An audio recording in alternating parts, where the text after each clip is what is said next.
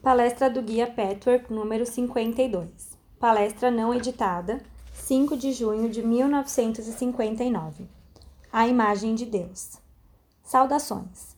Trago-lhes bênçãos em nome de Deus. Abençoada seja esta hora, meus queridos amigos.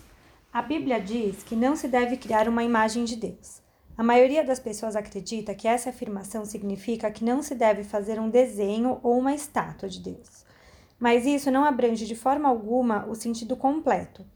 Se você pensar um pouco mais profundamente sobre essa afirmação, chegará à conclusão de que isso não pode representar tudo o que está implícito neste mandamento. Com o que já aprenderam até agora neste caminho, vocês compreenderão agora que isso se refere à imagem interior. A maioria das pessoas ainda está envolvida em suas conclusões errôneas, em suas impressões irracionais que necessariamente têm uma imagem relacionada a Deus, bem como a outros assuntos. Vocês necessariamente têm imagens relacionadas aos assuntos que são mais importantes em suas vidas. A uma tenra idade, a criança vivencia seu primeiro conflito com a autoridade. Recentemente falei, de, falei detalhadamente sobre isso. A criança também aprende que Deus é a autoridade máxima. Portanto, não é de se surpreender que a criança projete suas próprias vivências subjetivas com a autoridade em sua imaginação sobre Deus. Assim, uma imagem é formada aí. Seja qual for a atitude da criança e posteriormente do adulto com relação à autoridade, sua atitude com relação a Deus será muito provavelmente tingida e influenciada por ela. Uma criança vivencia todos os tipos de autoridade. Quando proibida de fazer aquilo de que mais gosta, a criança sente a autoridade como algo hostil. Quando a autoridade parental concede favores à criança, permite a ela dar vazão a seus desejos. A autoridade é sentida como benigna. Quando existe a predominância de um tipo de autoridade na infância, essa será a atitude inconsciente com relação a Deus. Em muitos casos, no entanto, as crianças vivenciam uma mistura de ambos. Então, a combinação desses dois tipos de autoridade formará sua imagem de Deus. Na medida em que uma criança vivencia medo e frustração, nessa mesma medida, medo e frustração serão inconscientemente sentidos em relação a Deus. Deus é sentido como sendo uma força punitiva, severa e com frequência desleal e injusta contra a qual é preciso lutar. Sei, meus amigos, que vocês não pensam assim conscientemente, mas neste trabalho vocês estão acostumados a encontrar reações emocionais que não correspondem de maneira alguma aos seus conceitos conscientes sobre qualquer assunto que seja. Quanto menos o conceito inconsciente coincidir com o consciente, maior será o choque quando a pessoa se der conta dessa discrepância. Praticamente tudo de que a criança mais gosta é proibido. Qualquer coisa que proporcione prazer é proibida, geralmente para seu próprio bem, mas isso a criança não pode compreender. Também acontece dos pais fazerem isso devido à sua própria ignorância e medo. Mas isso faz com que a criança seja impressionada pela ideia de que tudo o que for mais prazeroso no mundo está sujeito à punição de Deus, a mais alta e mais severa autoridade. Além disso, vocês necessariamente se depararão com a injustiça humana no transcorrer de suas vidas, seja na infância ou durante a vida adulta, especialmente se essas injustiças forem cometidas por pessoas que representem a autoridade e que, portanto, são inconscientemente associadas a Deus. Sua crença inconsciente na injustiça severa de Deus será fortalecida, e assim seu temor a Deus será fortalecido. Tudo isso forma uma imagem que, se propriamente analisadas, transformam Deus em um monstro. Esse Deus que vive em sua mente inconsciente está, na verdade, mais para Satã. Você mesmo precisa descobrir neste trabalho em que medida essa imagem ou variação dela é válida para você pessoalmente. Sua alma está impregnada de conceitos errôneos semelhantes? Se e quando a percepção dessa impressão se torna consciente em um ser humano em crescimento, com frequência não se compreende que esse conceito de Deus é falso e não significa que Deus realmente seja da maneira como é vivenciado na psique. Assim, a pessoa se afasta dele por completo e não quer ter nada a ver com o monstro que descobriu pairando em sua mente. Na maioria dos casos de ateísmo, esse é o verdadeiro motivo para tal. Contudo, passa despercebido o fato de que essa alternativa é igualmente falsa. O novo conceito é tão errôneo quanto o extremo oposto de temer um Deus severo, injusto, ortodoxo, farisaico e cruel. Aquele que inconscientemente mantém a imagem distorcida de Deus tem razão ao temê-lo e precisa bajulá-lo para obter favores. Este é mais um bom exemplo dos dois extremos opostos incorretos em que ambos faltam em igual medida com a verdade. Examinemos agora o caso em que uma criança vivencia autoridade benigna com mais intensidade do que vivencia medo e frustração. Vamos supor que a criança seja mimada e que suas vontades sejam atendidas. Pais corujas satisfazem cada desejo da criança, satisfazendo a cada um de seus caprichos. Eles não inculcam um senso de responsabilidade na criança que, consequentemente, pode escapar impune de praticamente qualquer situação. A imagem de Deus resultante dessa condição é uma primeira vista superficial, mais parecida com o conceito verdadeiro de Deus. Ele é misericordioso, bom, amoroso e indulgente.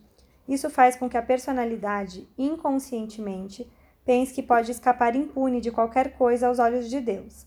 Ela pensa que pode trapacear a vida e evitar a autorresponsabilidade. Para começar, ela será muito menos familiarizada com o medo. Mas, visto que não é possível trapacear a vida, o próprio plano de vida de cada um não pode ser burlado.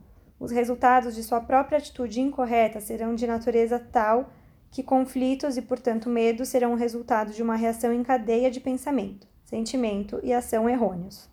Com isso, surge uma confusão interior, já que a vida, como é na realidade, não corresponde à imagem e ao conceito inconsciente de Deus. Muitas subdivisões dessas duas categorias principais existem em uma alma, bem como muitas combinações delas. Dependendo do tipo específico da autoridade predominante na infância, provavelmente a imagem será mais forte em uma direção, embora nem isso possa ser generalizado. Também depende das características que a entidade trouxe, trouxe para esta vida, bem como do desenvolvimento especificamente a esse respeito em encarnações anteriores. Quanto mais o desenvolvimento estiver avançado nessa área, menos o ambiente poderá influenciar a psique. Além desse, outros fatores desempenham um papel. Pode muito bem acontecer, por exemplo, da autoridade hostil ser o fator predominante. Digamos que um dos pais seja demo, dominante e, portanto, a atmosfera no lar da criança seja repleta de medo desse genitor. O outro genitor pode se enquadrar na segunda categoria, Embora essa influência seja aparentemente mais fraca, pode causar uma impressão interior muito mais forte na alma, e a imagem pode ser mais forte nessa direção. O mesmo se aplica ao caso oposto. Embora severidade, injustiça e medo possam ter se manifestado de maneira mais fraca durante a infância, a impressão na alma do indivíduo pode ser muito mais forte e ter, portanto, criado uma imagem mais forte. Mas quase sempre ambas as correntes podem ser podem sem podem ser encontradas. Como, de que maneira e por quê? Qual foi ou é a atitude em relação ao genitor ou responsável específico? Tudo precisa ser descoberto e investigado no trabalho com a imagem. Mas lembrem-se, meus amigos, de que ambas as alternativas precisam ser buscadas, mesmo que uma pareça inicialmente mais forte. A imagem de um Deus que mima e é indulgente não é um fator adicional à imagem do monstro mas com frequência a própria reação e compreensão dessa imagem. A personalidade pode se debater inconscientemente entre esses dois falsos conceitos sem nunca conseguir emergir esclarecida da batalha, visto que ambos os conceitos são falsos, enquanto ela inconscientemente tenta descobrir qual dos dois é o certo. Na vida de toda criança, ambos os tipos de autoridade são vivenciados, independentemente de quão mais fortemente um deles se manifesta. Pode-se ter um genitor indulgente e um rígido, ou pode-se até mesmo ter ambos os pais indulgentes, mas um professor severo que lhe inculque medo e tenha uma influência maior em seu crescimento interior do que você se dá conta. Ou pode ser outro parente, ou um irmão ou uma irmã. Por isso, nunca se trata apenas um tipo de autoridade. É muito importante, meus amigos, descobrir qual é a sua imagem de Deus. Ela é básica e determina todas as outras atitudes, outras imagens e padrões no discorrer de toda a vida. Portanto, todos vocês devem examinar essa atitude, que pode estar profundamente oculta em vocês. Não se deixem enganar por suas convicções conscientes. Em vez disso, tentem examinar e analisar suas reações emocionais à autoridade, aos seus pais, a seus medos e expectativas. Partindo daí, vocês descobrirão gradualmente o que sentem em relação a Deus, em vez daquilo que pensam. Toda a escala entre esses dois polos opostos se reflete em sua imagem de Deus, desde desesperança e desespero na convicção emocional de um universo injusto, até a permissividade, rejeição da autorresponsabilidade e expectativa de um Deus que supostamente deva mimá-lo. Agora, a questão que surge é como dissolver tal imagem. Como se dissolve qualquer imagem? Primeiro é preciso se tornar consciente do conceito errôneo em todo o seu escopo. Isso não é tão fácil e rápido de se realizar quanto pode parecer, porque você pode estar ciente em algum grau, mas não reconhecer de maneira alguma todas as suas implicações, efeitos e influências em sua personalidade. Talvez você não tenha reconhecido sua importância em todos os níveis de seu ser. Esse precisa sempre ser o primeiro passo. Com frequência, você pode estar ciente de uma imagem, que é sempre falsa, senão não seria uma imagem, mas pode nem mesmo se dar conta de que é falsa. Mesmo em sua percepção intelectual, você não está senão parcialmente convencido de que a conclusão da imagem é correta. Enquanto for assim, você não poderá se libertar das correntes escravizadoras da falsidade. Portanto, o segundo passo é acabar com os mal-entendidos de suas ideias intelectuais. Nem é preciso repetir que a formação correta do conceito intelectual nunca deve se sobrepor à falsidade emocional que ainda persiste de um conceito. Isso somente causaria supressão. Mas, por outro lado, não se deve permitir que as conclusões errôneas e imagens que vêm à tona devido ao trabalho realizado até então o façam crer que sejam verdadeiras. De um modo sutil, às vezes esse é o caso. Perceba que os conceitos e ideias até então suprimidos precisam evoluir claramente até a consciência. Fomente sua conscientização em sua consciência superficial, mas dê-se conta de que são falsos. Em alguns casos, o conceito correto é fácil de formular, então, os dois devem ser comparados. Você deve verificar constantemente quanto ainda se desvia emocionalmente do conceito intelectual correto. Verifique essa discrepância tranquilamente, sem afobação interior nem raiva de si mesmo, por suas emoções não acompanharem tão rapidamente quanto seus pensamentos. Dê a elas tempo para crescer. Isso se consegue melhor com a constante observação e comparação dos conceitos errôneos e corretos. Perceba que suas emoções precisam de tempo para se ajustar, mas faça tudo o que puder para proporcionar a elas a oportunidade de crescer, o que acontecerá por meio do processo que acabo de descrever. Observe as emoções, apesar das resistências e dos pretextos que elas podem exibir, porque sempre existe em você aquela parte que resiste à mudança e ao crescimento. Essa parte na personalidade humana é muito astuta. Haja sabiamente com relação a essas artimanhas. Como disse, alguns conceitos são fáceis de formular, são óbvios. Simplesmente requerem um pouco de reflexão. As emoções resistentes não se importam se o conceito correto é óbvio ou não. Sendo ou não, elas encontrarão maneiras e meios de tentar evitar uma mudança da atitude interior. Mas, no que tange sua compreensão intelectual, é preciso diferenciar entre dois tipos de conceitos: aqueles que são óbvios, caso se pense a respeito, e os que exigem o desenvolvimento a partir do interior, iluminação interior que precisa ser merecida para que se possa formular o conceito correto, ainda que, a princípio, do intelecto. Orar pelo reconhecimento é uma parte importante. Observe nos momentos de oração quão sinceramente você deseja a resposta. Isso é importante.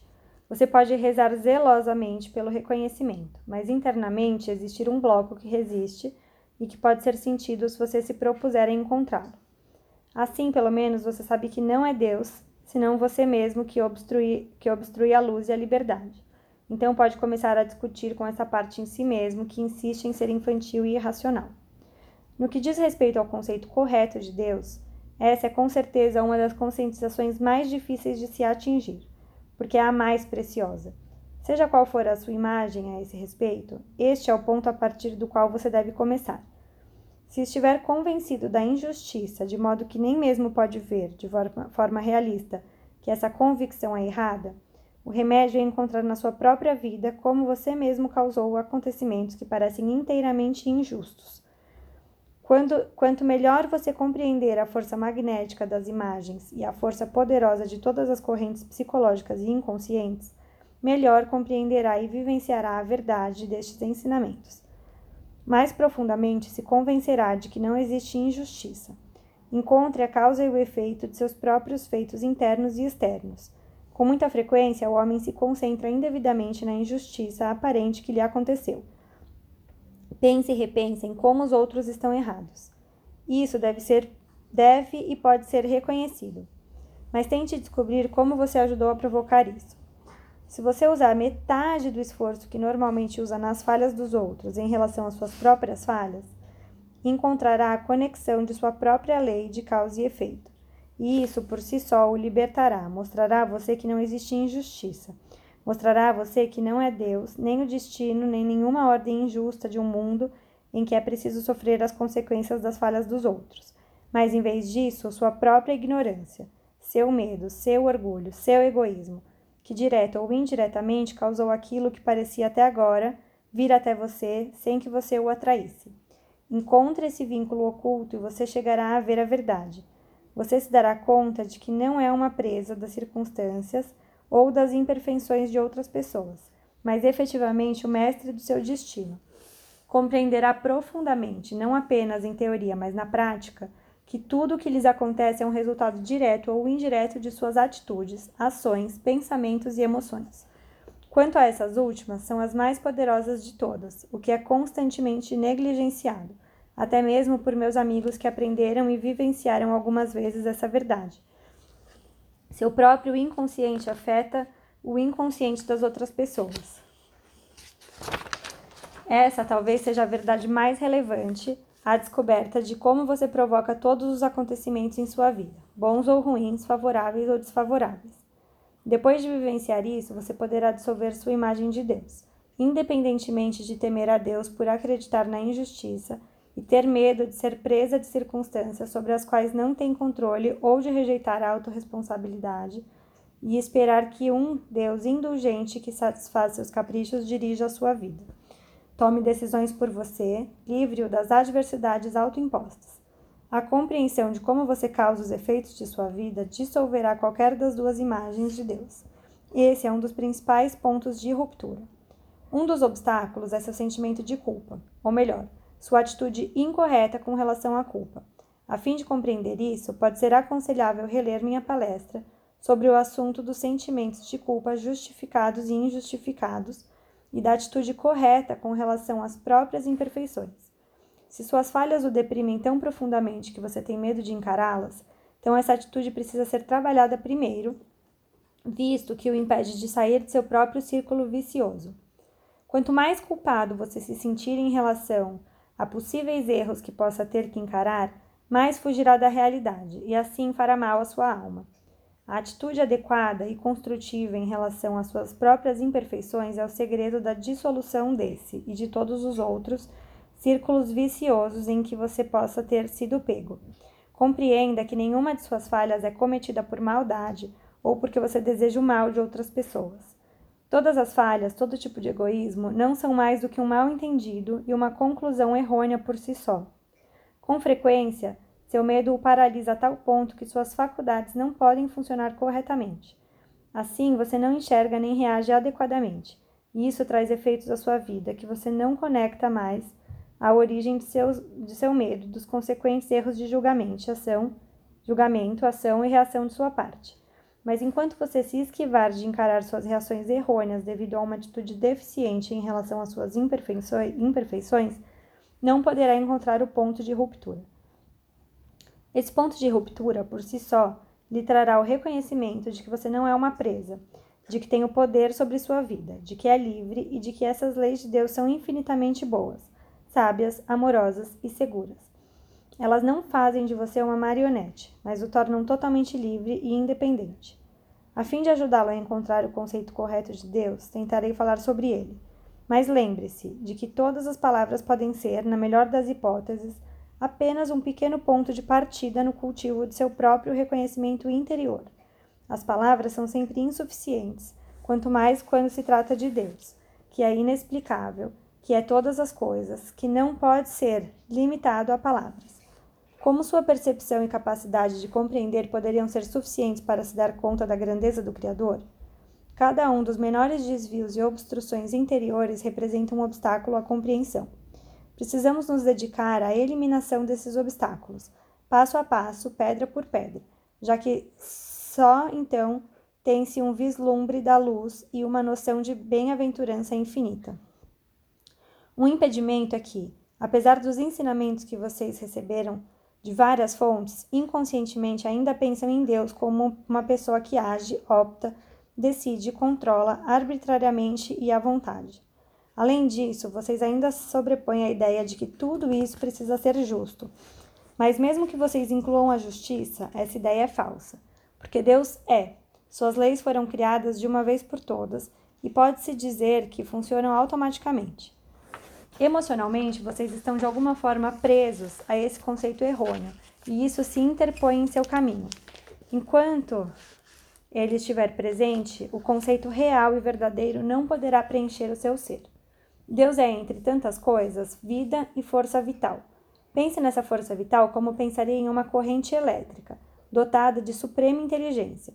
Essa corrente elétrica está em vocês, ao redor de vocês, fora de vocês. Fica a seu critério como usá-la. Vocês podem usar a eletricidade para fins construtivos, até mesmo para a cura, ou podem usá-la para matar. Isso não faz da corrente elétrica algo bom ou ruim. Vocês a tornam boa ou má. Essa corrente de poder é um importante aspecto de Deus, sendo o que mais os afeta. Isso poderia levantar a questão de Deus ser então inteiramente impessoal, o que o tornaria ainda mais temido. Isso poderia contradizer a ideia de seu infinito amor. Nenhuma dessas duas ideias é verdadeira.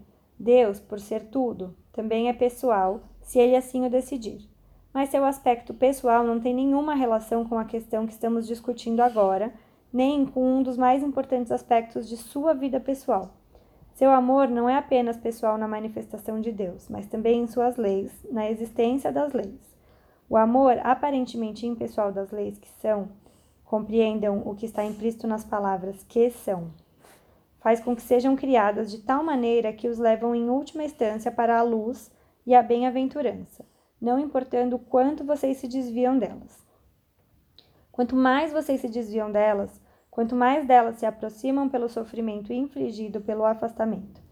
Esse sofrimento fará com que vocês deem meia volta a uma certa altura, alguns mais cedo, outros mais tarde mas todos devem finalmente chegar ao ponto onde percebem que são eles mesmos que determinam seu sofrimento ou bem-aventurança. Esse é o amor da lei.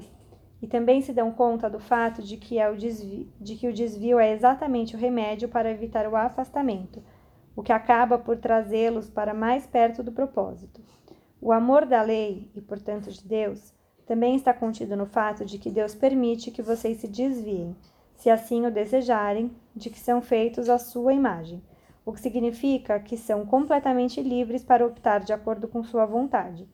Vocês não são forçados a viver em bem-aventurança e na luz.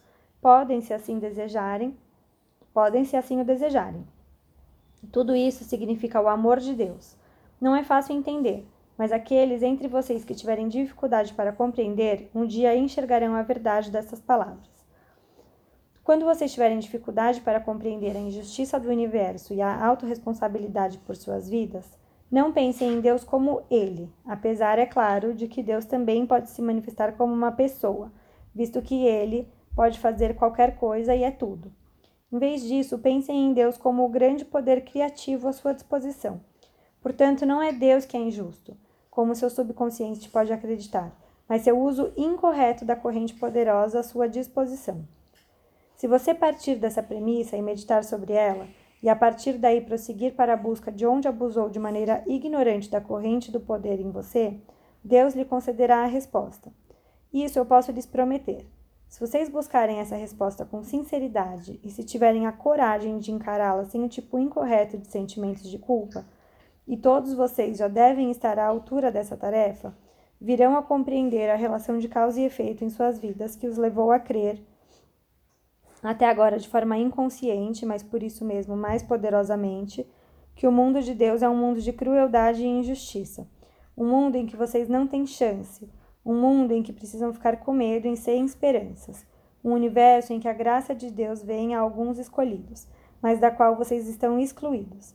Somente isso pode libertá-los dessa falácia que distorce sua alma e sua vida. Eu sei, vocês não pensam tudo isso, mas muitos de vocês o sentem profundamente oculto em seu subconsciente. Tentam encontrar aquela parte em vocês que se sentem dessa forma, não obstante seu simultâneo amor sincero a Deus. Descubram se não temem a Deus mais do que o amam. Se for o caso, podem ter certeza de que essa imagem de Deus existe em vocês e que vocês estão vivendo de acordo com uma distorção e ilusão já que todas as imagens não são mais do que isso. Enumerem as injustiças em que suas próprias vidas, em suas próprias vidas, não se enveredem pelas vidas de outras pessoas ou por, ou por condições gerais, onde não poderão encontrar a resposta. E então tentem descobrir onde abusaram da corrente de poder e conectem esses casos às suas injustiças. Se não puderem fazer isso de imediato, eu os ajudarei e o aprofundamento do trabalho lhes mostrará muito claramente desde que vocês verdadeiramente desejem encontrar as respostas. Vocês não fazem ideia do que essa descoberta significará para vocês. Quanto mais resistirem a ela no começo, maior a vitória. Vocês não têm ideia de quão livres isso os tornará, quão seguros e protegidos. Vocês compreenderão por completo a maravilha da criação dessas leis, que permitem a vocês, com a corrente de poder da vida, agir da maneira que quiserem em relação às suas próprias vidas. Isso lhes dará confiança e o conhecimento absoluto e profundo de que não tem nada a temer. Existe um tipo de personalidade tão negativo a esse respeito que está profundamente convencido da futilidade de sua própria vida. Talvez apenas no subconsciente e que a força vital disponível pode funcionar somente de maneira negativa. Pode soar como um paradoxo, meus amigos, mas não é.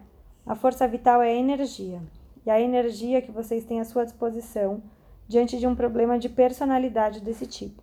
É usada apenas de maneira negativa. Isso significa, por exemplo, que a, a pessoa ganha principalmente em situações negativas, em situações de luta, inquietação, disputa e desarmonia de todo tipo. Então, alguma coisa vibra por dentro.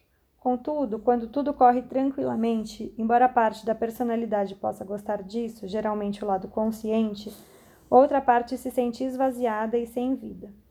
Isso advém do fato de que tal distorção quanto a Deus progrediu até um grau considerável. Em menor grau, a maioria das pessoas passa por isso, pelo menos ocasionalmente. Examinem suas reações com relação a se sentirem mais vivos em uma situação negativa e mais mortos em uma situação tranquila. Aí vocês encontrarão a conexão com sua imagem de Deus. Alguma pergunta com relação a este assunto? Pergunta: Você poderia nos dar alguns exemplos de abuso da força vital? Resposta: O abuso das correntes de poder de sua força vital representa todas as ações, feitos, pensamentos, atitudes e todas as emoções que se desviam da verdade divina, que têm iniciativa própria, que são motivados em um espírito de separatividade. Falei com frequência sobre a separatividade no passado. A separatividade da alma, em poucas palavras, é quando a pessoa se retira para dentro de si mesmo. Cria um muro invisível ao redor de sua alma, na ilusão de que isso é seguro. Por exemplo, pessoas que têm medo de vida, da vida e do amor, medo da realidade, medo da autorresponsabilidade. Tudo isso leva à separatividade. Na verdade, tudo isso significa que a pessoa se considera diferente dos outros. A ponte para a fraternidade é eliminada. Isso pode acontecer em toda sorte de reações que nem sempre são óbvias. Cada falha humana contribui para a separatividade e é em si mesma uma conclusão errônea, e portanto uma falsidade, uma ilusão, e logo está distante da verdade. Se vocês analisarem cada falha, verão que ela existe por ser considerada protetora e vantajosa. Na verdade, não é, porque nada pode ser vantajoso para vocês se se representar uma desvantagem para outra pessoa. Isso é separatividade, e separatividade é uma ilusão do mundo da manifestação. Pergunta: A palavra desapego veio à baila em conexão com o nosso trabalho. Seria correto dizer que o desapego é apenas uma outra maneira de expressar a separatividade?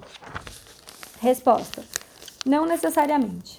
Com frequência, a questão com as palavras é sutil e confusa. Como todos vocês sabem, por seu trabalho, uma palavra pode significar uma coisa para uma pessoa e outra coisa para outra. Uma palavra expressa uma ideia, e todos vocês sabem que cada ideia, na verdade, pode ser distorcida em uma inverdade por se estender até o extremo, que deve ser inconsciente. Sempre que o conflito se encontra na alma, busca-se encontrar uma justificativa para tal no extremo de uma ideia correta. Foi esse o problema com todos os grandes ensinamentos religiosos no transcorrer das eras. O desapego submete-se ao mesmo destino. As pessoas que têm medo da vida e do amor com frequência escapam para a ideia distorcida do desapego. Mas isso não deve fazê-los esque se esquecerem do real significado, do sentido correto do termo. O verdadeiro sentido do desapego é desapegar do próprio egocentrismo. Assim, a pessoa obtém alguma objetividade. Essa objetividade é o desapego. Significa que vocês podem considerar seus orgulhos feridos, suas vantagens, suas metas da mesma maneira como consideram os das outras pessoas. Sabem quão difícil é chegar a esse ponto, mesmo que seja em um pequeno grau. Não se pode obter isso escapando da vida e de suas mágoas, como alguns querem acreditar, interpretando incorretamente as ideias espirituais nesse sentido. Muito pelo contrário, é somente encarando as mágoas da vida com o espírito correto que vocês atingirão o ponto de desapego e objetividade saudáveis, não ficando tão envolvidos consigo mesmos a ponto de não verem mais nada. Sendo humanos, é compreensível que vocês se sintam dessa maneira. Não podem forçar um distanciamento, como tentam fazer na prática incorreta do desapego. Isso pode ser alcançado apenas por fases. Por isso, depende do sentido em que vocês pensam essa palavra. Pergunta.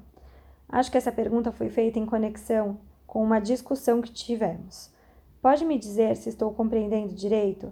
Parece que nos envolvemos em todos os tipos de emoções de maneira negativa. Por isso, não quero me envolver mais até ter aprendido o desapego. Quando tiver aprendido, gostaria de me envolver, porque a essa altura poderei fazê-lo de maneira construtiva. Resposta: Infelizmente, nem sempre funciona dessa maneira. Seria extremamente confortável e agradável evitar as decepções da vida desse modo. Muitas pessoas tentam isso, mas não têm como ser bem-sucedidas. Como já disse várias vezes no passado, não há como contornar a questão. É preciso atravessar por dentro dela. Enquanto vocês temerem os sofrimentos, não se desapegarão deles, já que o medo é pior do que aquilo que temem. Isso é sempre verdade. Portanto, é preciso tentar encontrar o caminho do meio correto entre esses extremos incorretos. Um extremo é a pessoa que mergulha de cabeça em cada situação negativa. Vários fatores psicológicos podem ser responsáveis por isso, seja autopunição, seja uma forma de agressividade direcionada aos outros, punindo-os pela própria infelicidade, ou muitos outros fatores. Essas são as pessoas que sempre se envolvem de maneira negativa e destrutiva. O outro extremo é a separatividade, a atitude que faz com que se acredite ser possível passar pela vida, evitando-a em seus aspectos negativos. Se você tem tanto medo das mágoas que impõe a si mesmo medidas para evitá-las, poderá nunca chegar a superá-las e, assim, nunca atingir o tipo correto de desapego. A fim de superá-las, você precisa enfrentá-las, de modo a perder o medo delas. Isso precisa ser feito com o espírito correto, não como uma atitude masoquista, não com uma atitude masoquista e autodestrutiva, nem uma atitude de medo e amor próprio doentio. Assim, o caminho do meio correto precisa ser encontrado a esse respeito, como tu, com tudo o mais. Essa é sempre a dificuldade.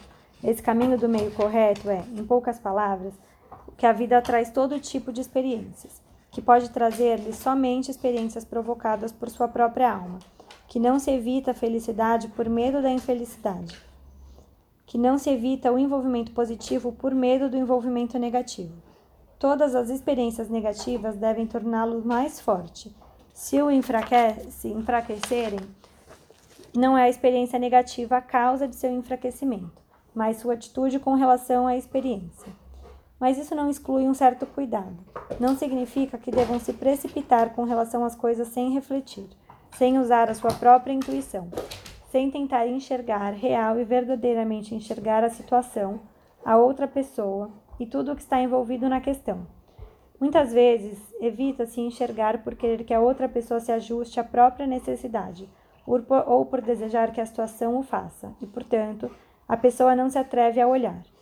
Esse caminho no, do meio correto existe uma certa objetividade, mas não se esqueçam de que somente podem se tornar objetivos com relação ao mundo e à situação que os cerca, na medida em que conseguirem ser verdadeiramente objetivos consigo mesmos.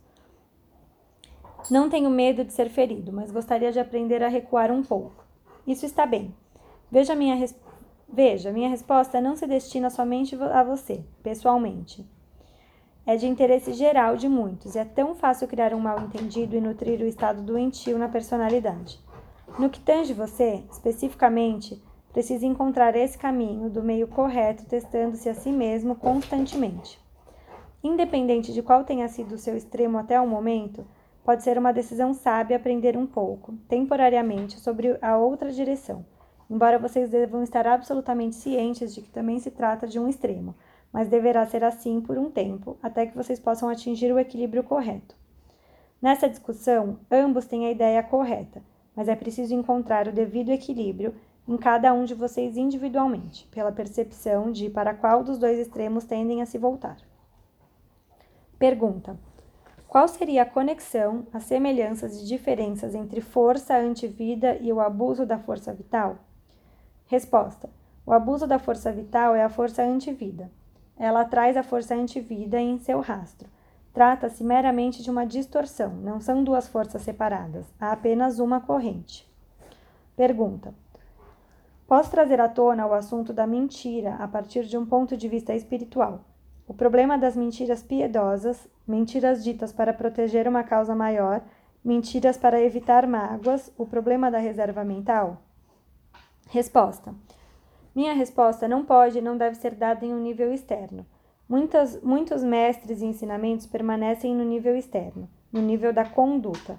Nesse nível, a resposta não poderia jamais, jamais ser conclusiva. Na verdade, poderia ser perigosa. No nível externo, regras são criadas, tornando-se rígidas e mortas. E não se deve criar regra alguma. Há tantas possibilidades e cada possibilidade é diferente. Assim, minha resposta parecerá a princípio confusa e talvez até um pouco ambígua. Não será tão satisfatória quanto se eu pudesse pronunciar uma regra e conduta para todas as alternativas. A única resposta verdadeira reside no nível interior, e aqui minha resposta é que vocês sempre saberão o que fazer e qual é o rumo correto, seja no, no que tange o assunto ou qualquer outro. Se tiverem aprendido a ser honestos consigo mesmos, no grau máximo que forem capazes de ser.